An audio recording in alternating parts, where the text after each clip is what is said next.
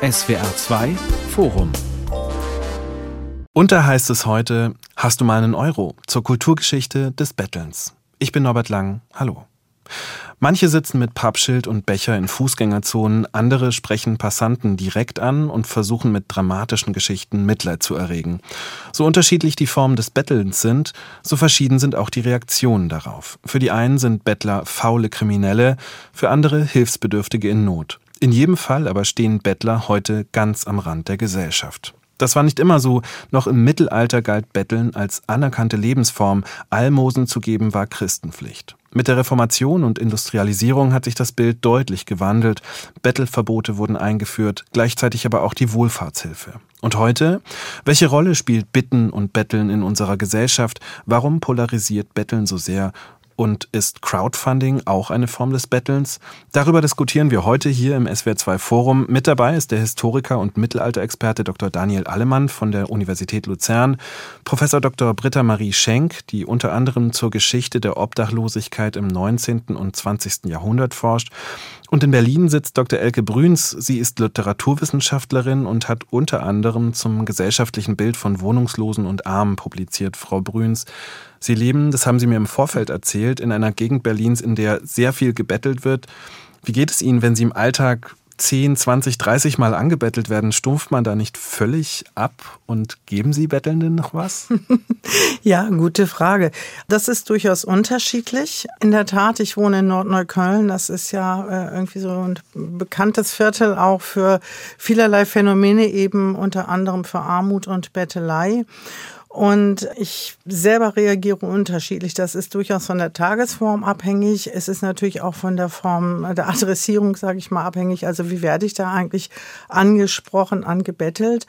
Und ja, ich habe mir auch schon durchaus unterschiedliche Strategien des Gebens im Laufe äh, der Jahre, die ich da wohne, überlegt und praktiziert und auch schon mal überlegt, das ganz aufzuhören, weil ich auch spende an Wohl, also an, an Ärzte ohne Grenzen in dem Fall. Also zu sagen, nee, ich unterstütze dann lieber eine Institution. Also ich glaube, das ist eigentlich für mich ein lebenslanger Prozess, äh, in dem sich meine Gutherzigkeit und meine gelegentliche Genervtheit ja, miteinander streiten werden.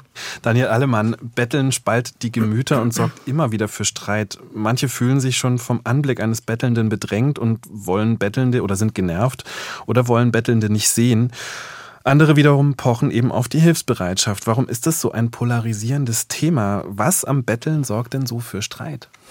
Das ist eine sehr interessante Frage und ich würde vielleicht gerade einsteigen mit einem kleinen Beispiel aus der Schweiz, denn hier kennen wir eigentlich die Bettelnden in den Straßen gar nicht so sehr, denn bis vor sehr kurzem galt in den meisten Schweizer Kantonen ein Bettelverbot vor allem dort, wo auch die, die größeren Schweizer Städte liegen, also Genf, Zürich oder Basel. Und erst seit sich eine Frau aus Genf an den Europäischen Gerichtshof für Menschenrechte gewandt und dann im Urteil von 2021 Recht bekam, dass nämlich ein absolutes Bettelverbot gegen die Menschenrechtskonvention verstößt, haben gewisse Kantone angefangen, ihre Gesetze anzupassen. Und da gab es natürlich dann auch in der Schweiz Debatten um die Präsenz von Bettelnden in Schweizer Städten. Andere Kantone hingegen haben aber die Umsetzung dieses Urteils bisher verschleppt, zum Beispiel dort, wo wir jetzt sitzen, in Luzern. In Luzern, also das heißt, ja. wie sieht es dann aus in Luzern? Gibt es da Bettelnde jetzt sozusagen oder verstoßen da Menschen auch dagegen?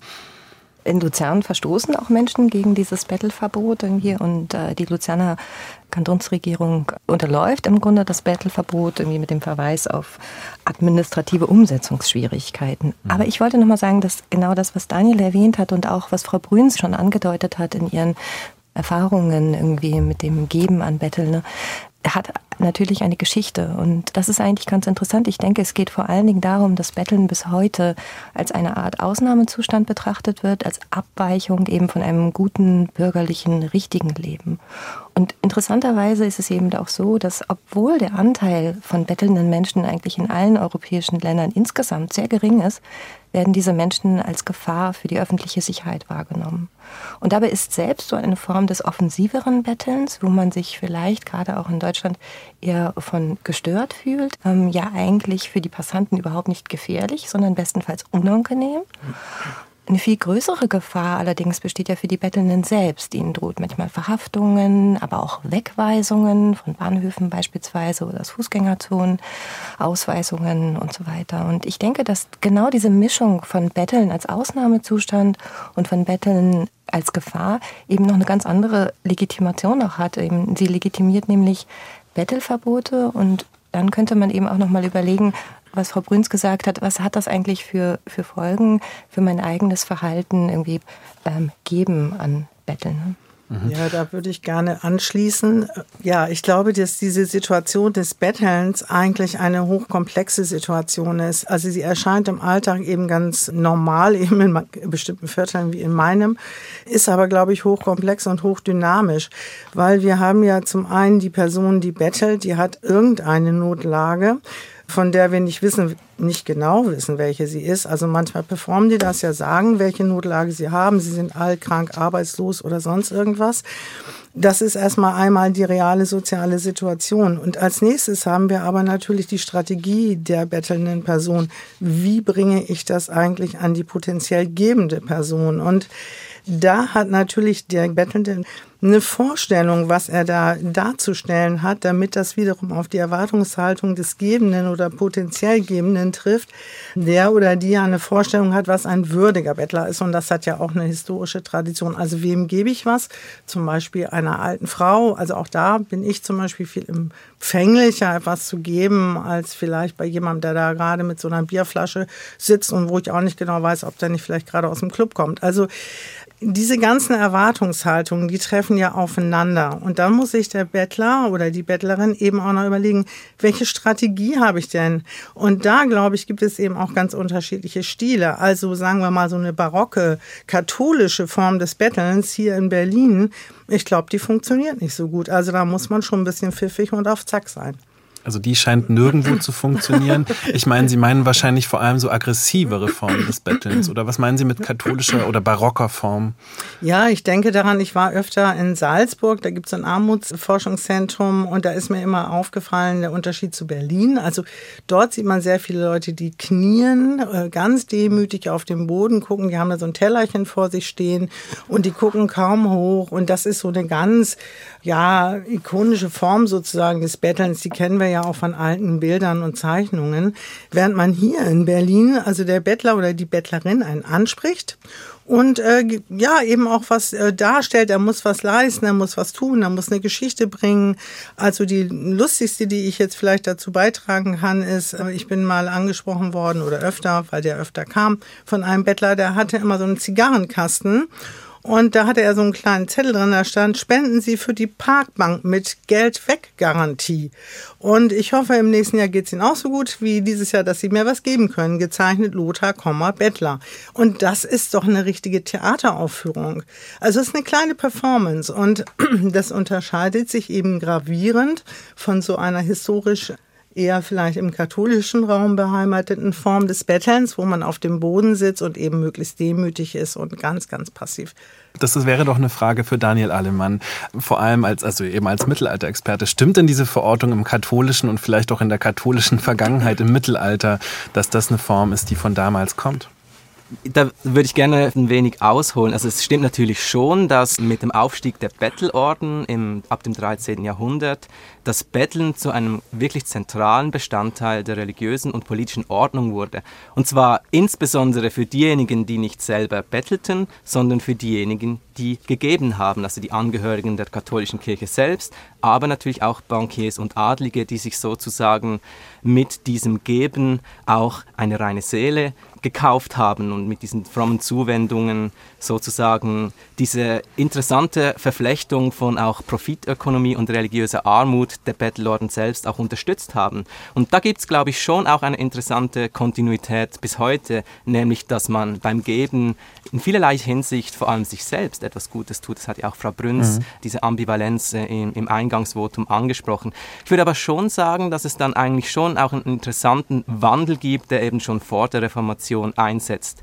Aus einer sehr komplexen Gemengelage führt es eigentlich zu einem Wahrnehmungswandel des Bettelns schon ab dem 14. und 15. Jahrhundert, wo dann auch eben politische Behörden einschreiten, Verordnungen gegen das Betteln verlassen und sich so eine Dichotomie auszuformen beginnt zwischen sogenannten würdigen Bettlern und unwürdigen Bettlerinnen und Bettlern. Mhm. Und, und diese Unterscheidung, ich glaube, die, die halt sehr stark bis heute noch nach, also dass zum Beispiel kranke, alte, lahmen, Witwen oder Waisen zu denjenigen gehören, die man eben als, äh, als wahrhafte und auch als unverschuldete arme Menschen und Bettelnde betrachtet und im Gegensatz dazu dann eben sogenannte Müßiggänger oder Landstreicher äh, als diejenigen betrachtet hat, die das eben, die selbstverschuldet in wirtschaftliche Not geraten sind. Und da gibt es auch, kommen vielleicht später nochmal darauf zurück, eine, eine sehr interessante äh, Dichotomie zwischen lokalen und sogenannt fremden Bettelnden. Also einmal würde ich gern kurz nochmal auf das, was Frau Bruns wirklich sehr interessant auch berichtet hat, eingehen. Also man könnte ja die These aufstellen, nämlich, also es gibt sozusagen diese Reziprozität dieser Gabe, das hat auch schon der Soziologe Marcel Moos irgendwie mhm, äh, untersucht. Also es geht, es geht irgendwie darum, dass sozusagen irgendwie nicht nur der Bettler ein Almosen erhält, sondern eben auch irgendwie der Spender oder der Gebende eine Art von Gratifikation, eine Art von Demutsbezeugung, wie Frau Brünz ja erwähnt hatte, erhält. Aber heute, gerade wenn es sozusagen, sie hat ja auch so spannend diese Art von Kreativität irgendwie hervorgehoben, irgendwie bei dem einen Berliner Bettler. Und ich denke, das zielt eben genau auf das kreative Berliner Publikum ab. Ja, das ist etwas, was die gut finden irgendwie. Und das wissen auch Betteln. Ja? Das heißt, sie passen ihre Strategien irgendwie an, um die Gratifikation zurückzugeben. Aggressiveres Betteln wird auch deshalb abgelehnt irgendwie, weil diese Form sozusagen heute, dieses aggressive Verhalten eben nicht so akzeptiert worden ist. Und ich denke, es hat in der Geschichte eigentlich immer sehr viel damit zu tun, wie Betteln irgendwie angesehen wird was aber sich schon verändert, sind eben die Gruppen der Bettelnden selbst. Das muss man schon sagen. Und wenn man jetzt das Mittelalter, die frühe Neuzeit verlässt und so ein bisschen ins 19. Jahrhundert guckt, dann würde ich schon sagen, dass es erstmal in der ersten Hälfte noch anschließt, dass es eben auch vor allen Dingen Frauen, Invalide, Kranke und ja auch Kinder gewesen sind, die gebettelt haben. Und das wandelt sich irgendwie in der Mitte des 19. Jahrhunderts und vor allen Dingen auch im, im letzten Drittel. Da sind das dann nämlich auf einmal vor allen Dingen Männer im arbeitsfähigen Alter, die sozusagen im Zuge der Gründerkrise 1873 arbeitslos geworden sind. Ähm, die hat oft zu Konjunkturschwankungen geführt, die dann eben zu Entlassungen und auch Einstellungsstopps geführt haben. Und die zogen dann auf Arbeitssuche durchs Land. Und um nochmal diesen Unterschied auch aufzugreifen, wie so eine Art von leichter Deutungsverschiebung auch von würdigen und unwürdigen Armen irgendwie vonstatten gehen kann mhm. in der Geschichte, das ist nämlich gar nicht so statisch festzulegen. Es ist nämlich so, dass je mehr Direktkontakt die Menschen auch mit diesen Menschen hatten, weil die eben durchs Land gezogen sind, man die gesehen hat, wandelt sich auch das Bild. Vorher sind arbeitsfähige Männer irgendwie ganz sicherlich auf der Seite der unwürdigen Armen einsortiert worden.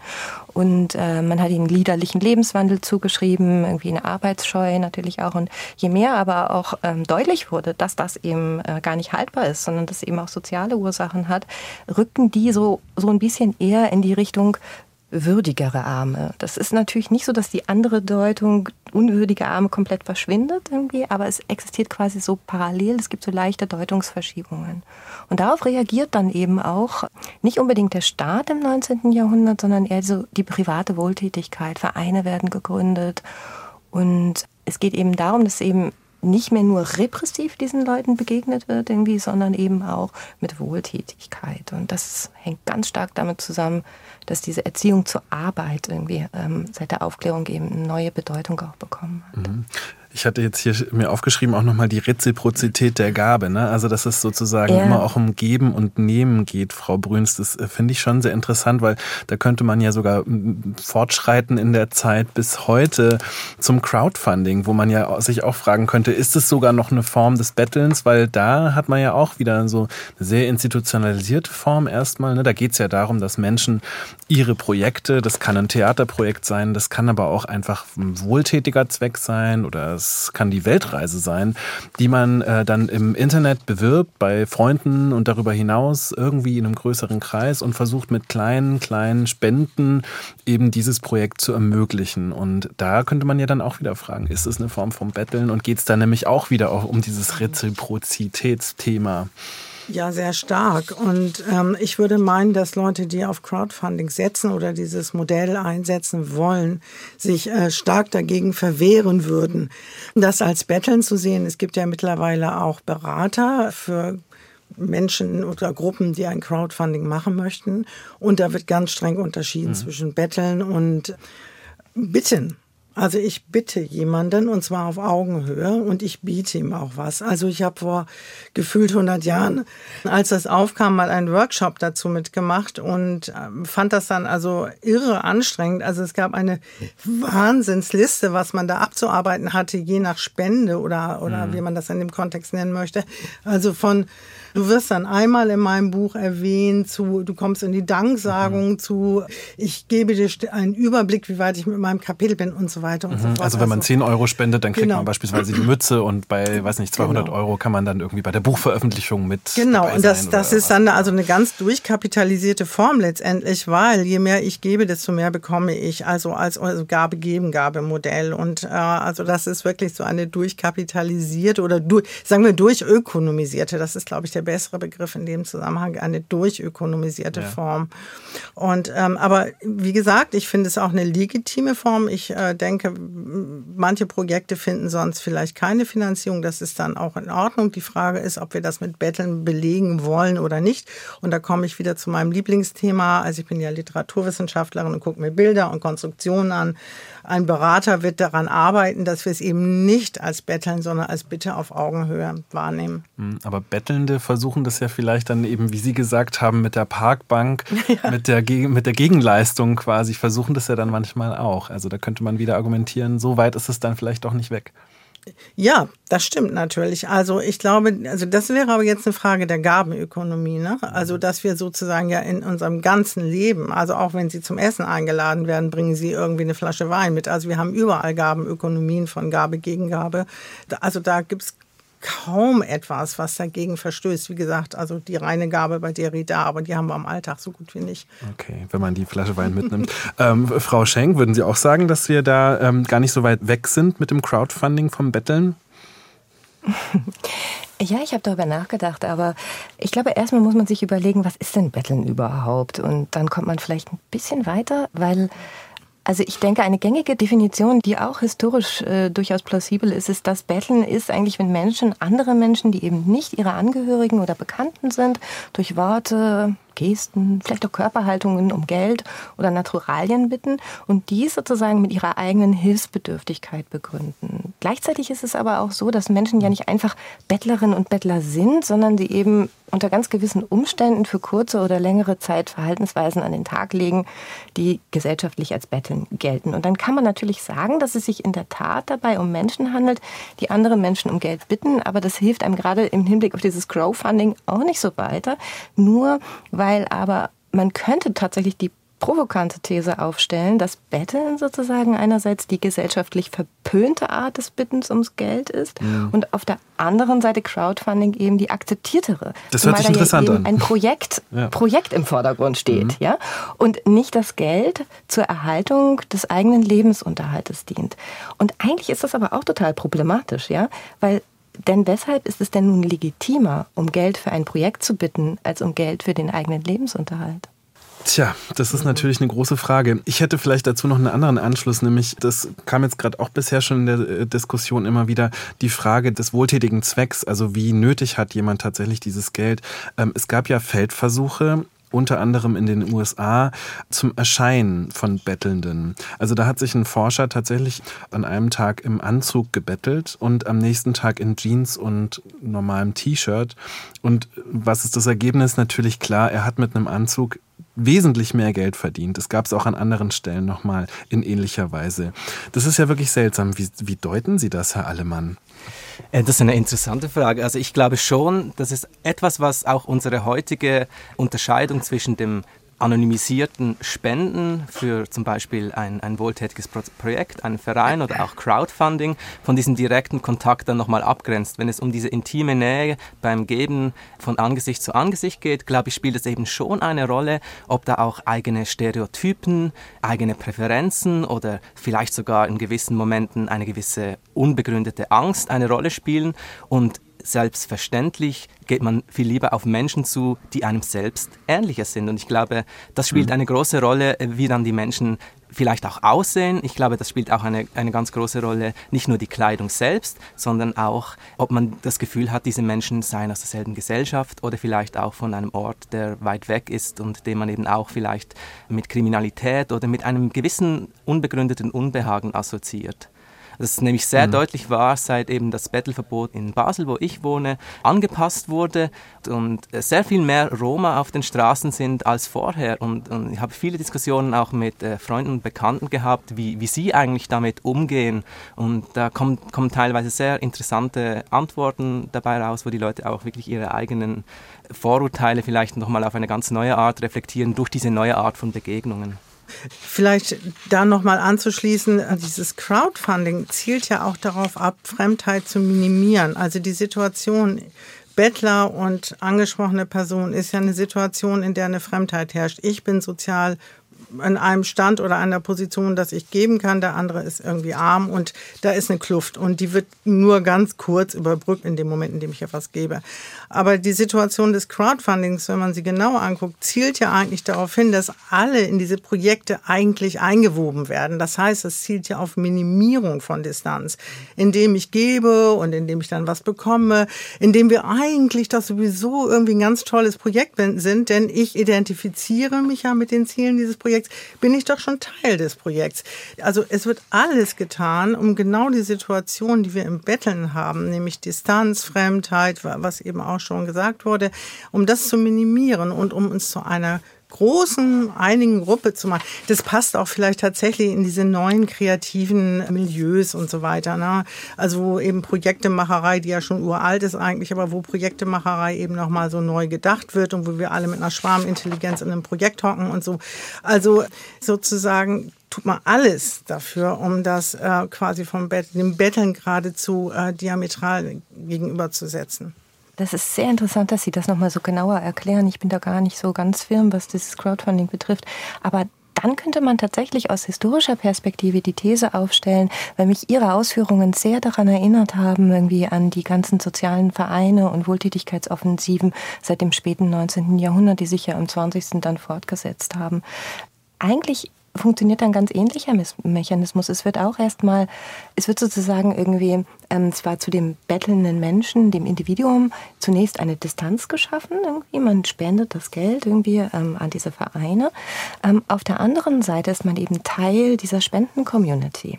Ja? Mhm. Das heißt, es wird auch so eine Art Crowd geschaffen und ähm, auch dort wirken ökonomische irgendwie Fragen ganz massiv irgendwie, weil es ja auch immer darum geht, irgendwelche Einrichtungen zu schaffen, Asyle zu schaffen oder eben auch Wärmehallen etc., weil ja eben der Staat jetzt sozusagen nicht als Staat insgesamt auftritt, sondern eben auch viel der privaten Wohltätigkeit oder dann eben auch in so einer Mischform mit kommunaler Unterstützung eben überlässt. Ja? Und ich finde das sehr interessant, was Sie sagen, weil man könnte tatsächlich, gerade wenn man die ökonomischen Aspekte berücksichtigt, könnte man historisch gesehen das Crowdfunding eigentlich in die Tradition vom Spendensammeln, gerade bei privater Wohltätigkeit, sehr wohl stellen. Daniel Alemann, wir hatten ja jetzt gerade von der Wohlfahrtsgeschichte eigentlich gesprochen, also im 19. Jahrhundert und dann auch im 20. Jahrhundert, wie es da so Kontinuitäten gibt.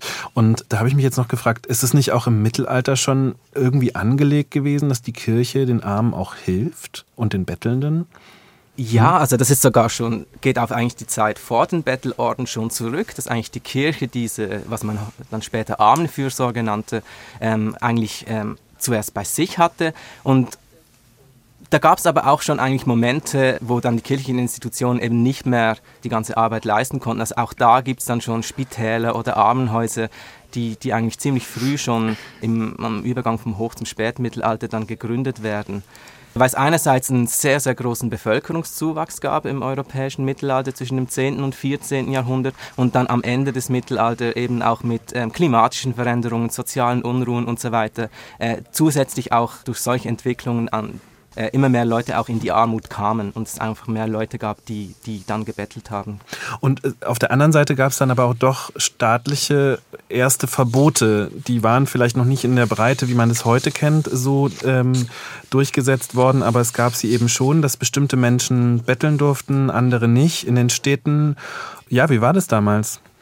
Ja, also das, äh, ich würde sogar das vielleicht ein bisschen zuspitzen und die These aufstellen, dass eigentlich diese ganze, der Beginn der repressiven Handhabung des Bettelns, da gibt es ja schon auch eine lange Kontinuität und was sich da auch zeigt, ist eben, dass die Repression in, in den allermeisten Fällen gar nicht greift. Also natürlich wurden dann am Übergang vom späten Mittelalter zur frühen Neuzeit sogenannte Bettelvögte eingesetzt von äh, städtischen Obrigkeiten. Es wurden Betteljagden auf dem Land veranstaltet. Ungewollte Bettler wurden ausgewiesen, teilweise sogar in die Zwangsarbeit geschickt. Und da gibt es da gibt's auch interessante globalgeschichtliche Aspekte. Also zum Beispiel in der frühen Neuzeit wurden in Luzern insgesamt etwa 250 Männer zum Ruderdienst auf spanische, venezianische und und französische Galeeren im Mittelmeer geschickt, also eine Art von Versklavung auf Zeit in den Kriegen des Mittelmeers. Und wenn man dann noch ein bisschen äh, sich geografisch äh, verbreiten möchte, äh, in den Kolonien in der neuen Welt, auch wurden dann plötzlich auch indigene Menschen, arme Indigene zu sogenannten Vaganten in, in Übersee äh, stilisiert. Und man hat dann wirklich auch diese Leute eingesammelt und teilweise dazu verpflichtet, bei weiteren Eroberungszügen im Pazifik, also zum Beispiel bei der Eroberung der Philippinen, gab es dann eigentlich indigene Konquistadoren, die eigentlich Bettler gewesen waren oder arme Leute, die man nicht mehr in Mexiko auf den Straßen haben wollte.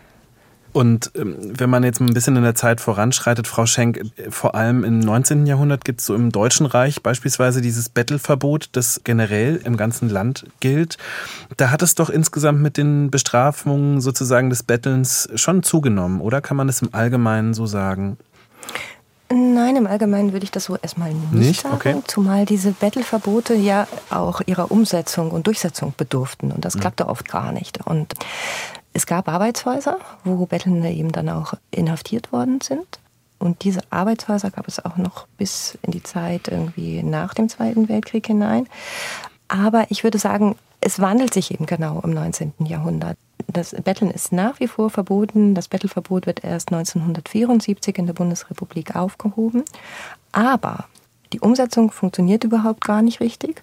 Und zum anderen ist es auch so, dass eben nicht nur noch repressive Mittel irgendwie gewählt werden, sondern eben dann auch Kommunen, Städte und Gemeinden gemeinsam mit privater Wohltätigkeit eben nicht repressive Bettelbekämpfungsaktivitäten gestartet haben.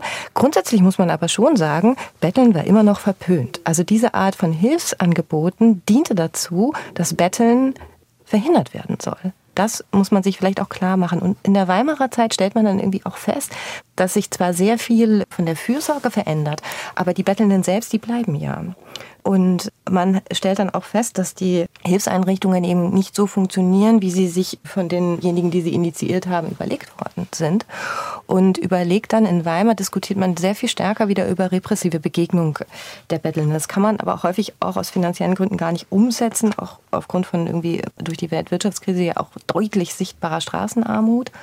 Und in der NS-Zeit setzen die Fürsorgeverantwortlichen dann aber wieder sehr verstärkt auf Repression. Und das hat eben auch damit zu tun, dass die Nazis eben angetreten sind, mit dem Slogan unter anderem eben auch Armut abzuschaffen. Schon allein, weil sie sich sozusagen damit von der Weimarer Republik distanzieren wollten. Und das hat natürlich eben gar nicht so einfach geklappt, so dass die Nazis sich dann eben darauf verlegt haben, Armut unsichtbar zu machen.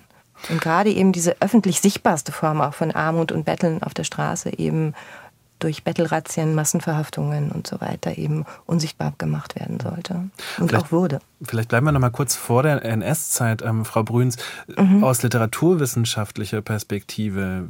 Wie schauen Sie da so auf diese Bilder damals aufs Betteln? Also, äh, Frau Brüns, wie hat sich das damals gewandelt? Was für ein Bild des Bettlers war damals ja, wichtig, präsent, dominant? Ach, da gibt es ganz unterschiedliches. Also es gibt zum Beispiel im Narrenschiff, da gibt es schon die Warnung vor den falschen Bettlern, die also die Leute betrügen und so weiter. Der Schelmroman spielt, äh, also es ist ja ein gesamteuropäischer Genre, der spielt auch mit diesem Bild, dass dem Bettler immer nicht so zu trauen ist. Es ist eben also manchmal auch so ein Schelm, der einen so ein bisschen reinlegt und so weiter. Also da herrscht so eine Mischung aus Sympathie und äh, Verachtung.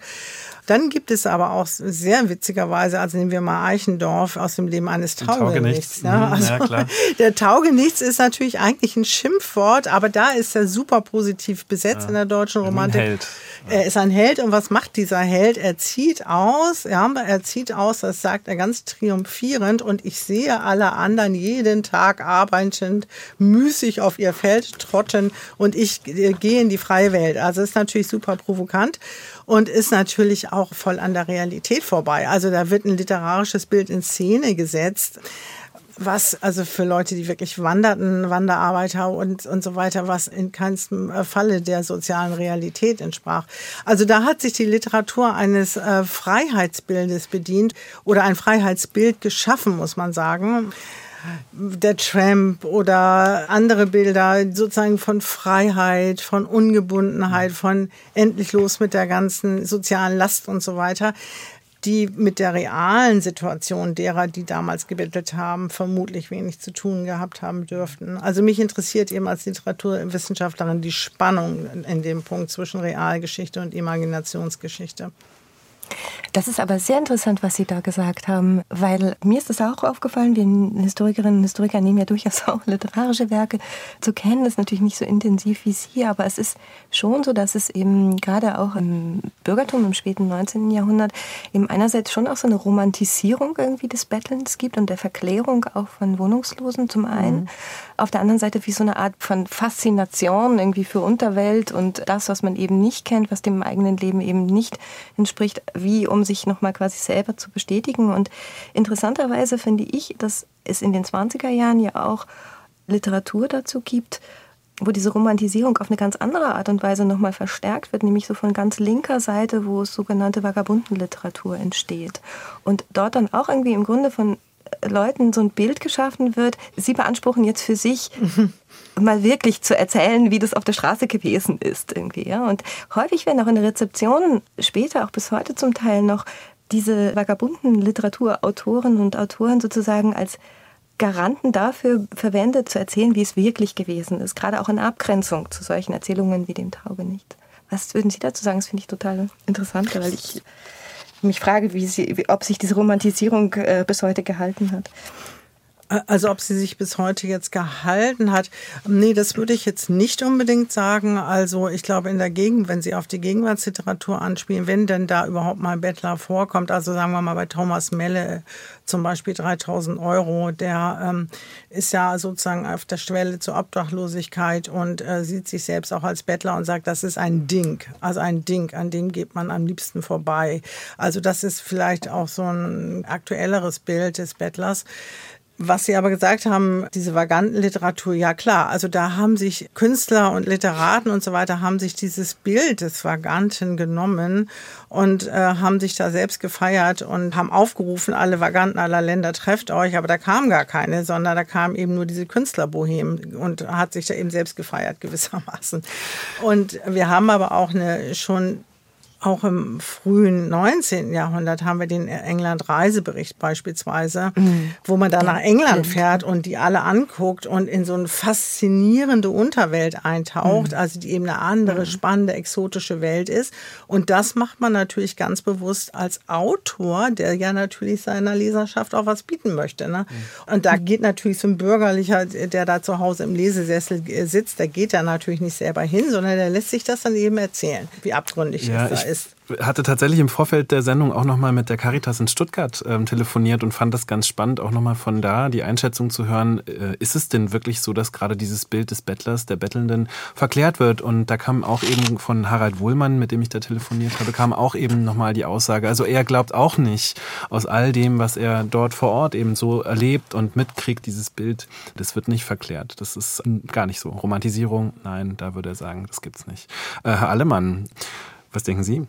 Ja, das, danke, dass Sie mich äh, wieder reinholen. Ich fand das äh, enorm spannend. Ich kann natürlich weniger über die, über die Neuzeit sagen, aber äh, wie ja Frau Brünns auch schon angeklungen hat, mit dem Narrenschiff, äh, das beginnt eigentlich äh, schon im späten Mittelalter und diese sogenannte Gaunerliteratur hat einen ersten Höhepunkt eigentlich im Verlauf des 16. Jahrhunderts.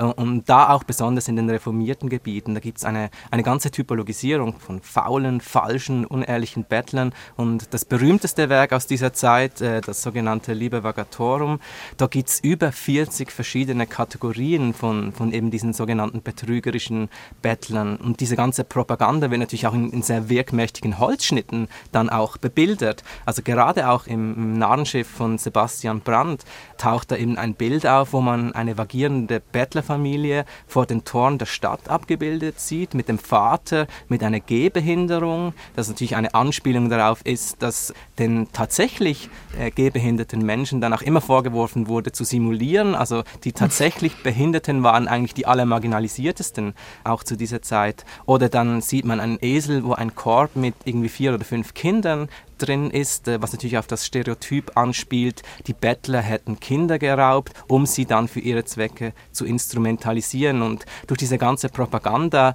äh, wurde natürlich letzten Endes auch ähm, die ganze Kriminalisierung und auch die Repression legitimiert. Da gibt es aber auch um vielleicht noch einen letzten Gedanken anzuhängen, schon auch interessante Gegenbeispiele, wenn man jetzt vielleicht auch das äh, lateinischsprachige Europa verlässt. Also zum Beispiel im frühneuzeitlichen Osmanischen Reich in Konstantinopel. Da realisierten die Behörden dann schon, dass eigentlich die ganze Repression eben nicht der unbedingt erfolgreichste Weg ist, um Betteln zu regulieren und zu kontrollieren. Und die machen deshalb besonderes Arrangement mit den Bettlern, indem man sie nämlich als so eine Art quasi professionelle Zunft eben auch mit einer Ansprechperson, also mit einem verantwortlichen Anführer betrachtet hat und sie so eigentlich in die Bürokratie eingebunden hat, letztendlich dann mit dem Ziel, um diese Gruppe auch besser kontrollieren zu können. Und da könnte man eigentlich vielleicht die These sogar aufstellen, dass eigentlich Betteln da auch als eine Form der quasi legitimen Arbeit äh, betrachtet wurde zu einem gewissen Grad. Ja, da kann ich vielleicht auch noch ein Beispiel bringen, weil Sie gerade nach der Gegenwartsliteratur gefragt hatten. Ein Essay von äh, Wilhelm Genanzino, der äh, Bettlerschulen fordert. Also das ist ein Text von 2007, jetzt äh, vielleicht auch ein bisschen älter, aber der sagt, also wenn die so unbeholfen da auftreten, also das wird ja so nix. Und die müssen das Betteln richtig lernen und da muss so ein richtiger Ausbildungsberuf quasi draus gemacht werden. Ist natürlich so ein bisschen satirisch oder ironisch, aber im, im Grundsatz sagt er, so wird es nichts und das muss professionalisiert werden, genau wie Sie eben auch gerade gesagt, äh, vorgestellt haben. Ganz kurz, weil das ist wirklich sehr spannend, dieses Beispiel, was Frau Brünz gerade gebracht hat. Ich würde ja sagen, ähm, mir fällt dazu was anderes ein. Wir hatten ja eben kurz auch über die Caritas gesprochen und zu Beginn des 20. Jahrhunderts hat die Caritas Broschüren verbreitet, in denen verschiedene Bettelpraktiken abgedruckt worden waren, ähm, damit die Bürger sich schützen können, damit sie die kennen. Und darin war zum Beispiel auch von einer sogenannten Bettleruniversität in Paris die Rede, in der die Bettelnden Tricks und Tipps zum Betteln vermittelt bekommen würden. Ob es diese Uni je gegeben hat oder ob das eher so eine Fantasie des Bürgertums gewesen ist, kann man mit Sicherheit nicht sagen. Klar ist aber schon auch, dass die Betteln sich untereinander ausgetauscht haben. Interessant ist aber natürlich, wenn jetzt dieser äh, Schriftsteller diese Idee auch aufgreift, dass man natürlich schon als Historikerin muss ich sagen, okay, das steht in so einer Art von bürgerlicher Tradition äh, und auch einer Faszination, sich mit diesem Thema, was häufig fernab der eigenen Lebenserfahrung ist, irgendwie zu beschäftigen und eben auch diese Vorstellungen dort zu vertreten. Ja, die sitzen ja auch im 19. Jahrhundert zum Beispiel echt fest und um zwei, also dieses wohnsüchtige Jahrhundert, wie Walter Benjamin das genannt hat. Und da muss man ja was anderes imaginieren und irgendwie aus seinem Fauteuil da zumindest gedanklich rauszukommen. Und ähm, da bieten natürlich die Bettler vor der Tür sind exotisch. Und wenn man die sich dann noch als Banden und als ganze Unterwelt imaginiert, ja, dann hat man doch die Exotik äh, vor der Haustür gewissermaßen. Mhm. Thema Banden ist natürlich sehr spannend. Klar, das würde jetzt in Richtung Battle Clans, Battle mhm. Mafia führen, aber ich würde jetzt auch noch mal ein anderes Thema reinbringen wollen, nämlich diese ja, Solidarität zwischen Betteln, die sich auch ausdrückt in verschiedenen Sprachen, die es ja früher gab. Eben, also dieses sogenannte Rotwelsch, das ist ja eine alte Sprache, aus der Begriffe wie kein Bock haben zum Beispiel kommen. Oder dann gibt gibt es ja auch noch die Zinken, also kleine Zeichen, die man irgendwie an bestimmten Stellen einritzte, damit sich Bettelnde gegenseitig Hinweise geben, wo in welchen Häusern was zu holen ist, sage ich jetzt mal so, oder eben auch nicht. Erstens vielleicht die Frage, Herr Allemann, äh, wie wichtig war das wirklich? Oder ist es eben auch vielleicht so ein Phantasma der bürgerlichen Welt, dass es eben so eine Faszination ist? Und gibt es sowas immer noch? Ja, das ist tatsächlich aus der vormodernen Perspektive gar nicht so einfach zu beantworten, denn da sagen uns eigentlich die allermeisten Quellen, die wir haben, sehr viel mehr über den Umgang der anderen mit den Bettelnden. Und äh, wie das so oft in der Geschichte der Fall ist, wird ja vor allem dann etwas aufgeschrieben, wenn etwas eben aus dem Rahmen fällt. Also natürlich gibt es die ganze normative Ebene, wo eigentlich die Vorstellung, mhm. wie Gesellschaften sein sollen, äh, verschriftlicht wird, aber dann eben auch gerade ein, das klassische Beispiel wäre natürlich irgendwie welche Gerichtsakten oder oder Ratsprotokolle, wo eben dann auch politisch brisante Geschäfte besprochen werden. Ja, also grundsätzlich ist das ja auch eine, eine, Sprache, die sozusagen vor allen Dingen auch irgendwie in diesem Handwerker- und Gesellenmilieu irgendwie vertreten worden ist, die ja sozusagen traditionell auch auf Wanderschaft gegangen sind und eben äh, und an die sich übrigens auch einige wohltätige Organisationen gerichtet haben im frühen 19. Jahrhundert und die auf sozusagen mhm. ähm, genau und die haben diese diese Art von Sprache, auch diese Zeichensprache und diese Zinken eben nochmal sehr sehr stark innerhalb ihrer Community kultiviert und das wurde dann im 19. Jahrhundert auch von wohnungslosen Menschen mit übernommen. Und es ist natürlich schon so, dass man das, man kann, im 19. Jahrhundert gibt es auch einige überlieferte Tagebücher von Menschen, die wohnungslos gewesen sind. Es ist häufig aber auch in den Fürsorgeakten mit drin, weil die Leute die obdachlos und auch bettelnd häufig auch umherziehenden Menschen, gerade Männer, sehr genau beobachtet haben und dann häufig auch so Zitate von denen wiedergegeben haben, wo diese Sprache drin vorkommt. Und es gab dann ja auch nicht nur die literarische Vagabundenliteraturtradition, sondern es gab in der Bundesrepublik spätestens ab den 80er Jahren auch immer wieder Wohnungslose, die sich selbst organisiert haben. Und auch wenn man heute Menschen fragt, irgendwie gerade auch in der Schweiz, gibt es immer auch eine Antwort, das ist die Sprache der Gasse. Und das lässt schon darauf schließen, ähm, dass es auch irgendwie eigene Elemente einer eigenen Kultur in dieser Lebensform sich eben erhalten haben. Ich denke aber schon, dass Wandlungsmomente da viel stärker eine Rolle spielen. Und ich glaube, es ist ganz ähnlich, wenn es so, also warum sollte es bei Bettelnden anders sein als bei anderen Menschengruppen, die Communities bilden irgendwie? Sie bilden meistens eine eigene Sprache aus. Ja, ja, aber es gibt natürlich schon noch die Konkurrenz natürlich. Also die Konkurrenz um Flaschen, die man sammelt, die Konkurrenz um Plätze, an denen man gut betteln kann. Ja. Ne? Frau Brüns? Ja, genau. Achso, ähm, ja, also so, wie gesagt, ich bin keine Sozialarbeiterin und mhm. kann das sozusagen nicht aus der Praxis sagen, aber aus Berichten von Sozialarbeitern kann man ja zum Beispiel entnehmen, oder auch Wallraff hat da mal eine Reportage gemacht. Da sieht man schon, dass die Leute auch sehr äh, stark konkurrieren um Schlafplätze oder um irgendwelche Flaschen und das, äh, wenn da immer zum Beispiel von so einer Wut die Rede ist, die da nach, sich da nach oben irgendwo richten würde oder gegen die Gesellschaft, da muss man sagen, nein, also zumindest in diesen Dokumenten richtet sich das zum Teil auch äh, untereinander oder gegeneinander. Ne? Man konkurriert eben um einen Schlafplatz oder um das Geld, das wenige oder weiß ich nicht, wie viel dann überhaupt gegeben wird. Und andererseits wird es sicherlich auch Solidaritätsstrukturen geben. Aber wie Frau Schenk eben auch schon gesagt hat, also warum sollte das anders sein als in unserer Restgesellschaft? Äh, wir sind ja auch immer in so einem Spannungsfeld von Kooperation und Konkurrenz. Und ähm, von daher denke ich, also das ist natürlich jetzt auch nur eine Projektion von mir, aber ich denke mir, das wird auch dort so sein. Ja, Frau Schenk, ich habe Sie unterbrochen. Ja, vielleicht noch zwei Gedanken dazu. Also zum einen würde ich das vollends unterstützen, was Frau Bruns gesagt hat und gerade auch mit diesem Anti-Staats-Ding. Es gab sozusagen ab den 80er Jahren die sogenannten Berberbriefe. Das war eine Zeitschrift, die von Menschen ohne Wohnung, die auch häufig gebettelt haben, selbst organisiert, geschrieben und auch vertrieben worden ist, auch überregional. Und die haben sehr starke auch politische Kritik geäußert, irgendwie ganz im Sinne sozusagen auch so eine Art äh, alternativer Gegenpresse. Und interessanterweise geht es da nie um Staatskritik, sondern darum, den Staat an seine Pflichten zu erinnern, wenn es um die Auszahlung von Tagessätzen geht, beispielsweise bei den Sozialämtern. Das ist eine ganz große Debatte da drin. Und auf der anderen Seite ähm, denke ich eben schon, dass Konkurrenzverhältnisse, ich finde das sehr interessant als Zeithistorikerin, was, was ich sehe, ist, dass ab 1989, 90 irgendwie natürlich sich die Zusammensetzung, äh, soziale Zusammensetzung von wohnungslosen und auch bettelnden Menschen gerade in den europäischen Großstädten, in den westeuropäischen Großstädten verändert, weil eben viele Menschen auch zum Betteln ähm, aus den ehemaligen Ostblockstaaten eben äh, in die westeuropäischen Großstädte kommen. Und natürlich geht es dort auch um Konkurrenzverhältnisse zwischen ortsansässigen Bettelnden und Bettelnden aus, aus den anderen Ländern. Um Battleplätze, um Straßenmagazinverkaufsorte. Es gibt ganz häufig Konflikte auch zwischen diesen beiden Gruppen.